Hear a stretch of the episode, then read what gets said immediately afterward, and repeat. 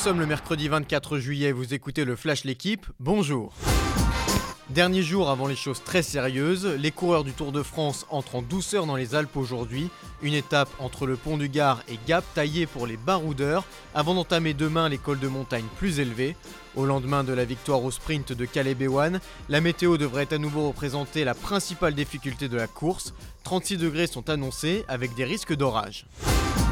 Ils affrontent à nouveau leur bête noire. Un mois après la défaite des Espoirs en demi-finale de l'Euro contre l'Espagne, l'équipe de France U19 affronte elle aussi la Rorita en demi-finale de son Euro ce soir. Un adversaire qui ne lui a jusqu'à maintenant jamais réussi. Sur les deux compétitions internationales qu'elle a disputées, la génération 2000 s'est à chaque fois faite éliminer par les Espagnols. Ironie du sort, les moins de 19 ans féminines affronteront elles aussi l'Espagne en demi-finale de leur Euro demain. La tension monte au championnat du monde de natation. Après l'Australien Horton dimanche sur 400 mètres, le Britannique Scott a lui aussi refusé de serrer la main du Chinois Sun Yang, vainqueur du 200 mètres. S'il a provoqué la colère du champion du monde sur le podium, ce geste a en revanche reçu le soutien de nombreux athlètes en coulisses, dont les Français Mehdi Metella, Jérémy Stravius et Marie Vatel.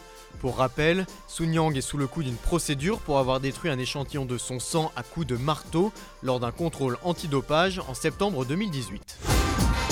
Tout sera prêt. Dans exactement un an débuteront les JO de Tokyo. Pas de sueur froide comme à Rio en 2016. Toutes les infrastructures devraient être achevées dans les temps. Seuls deux paramètres inquiètent le CIO, les transports et la chaleur.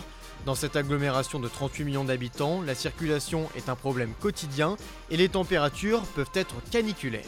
Merci d'avoir écouté le Flash l'équipe, bonne journée.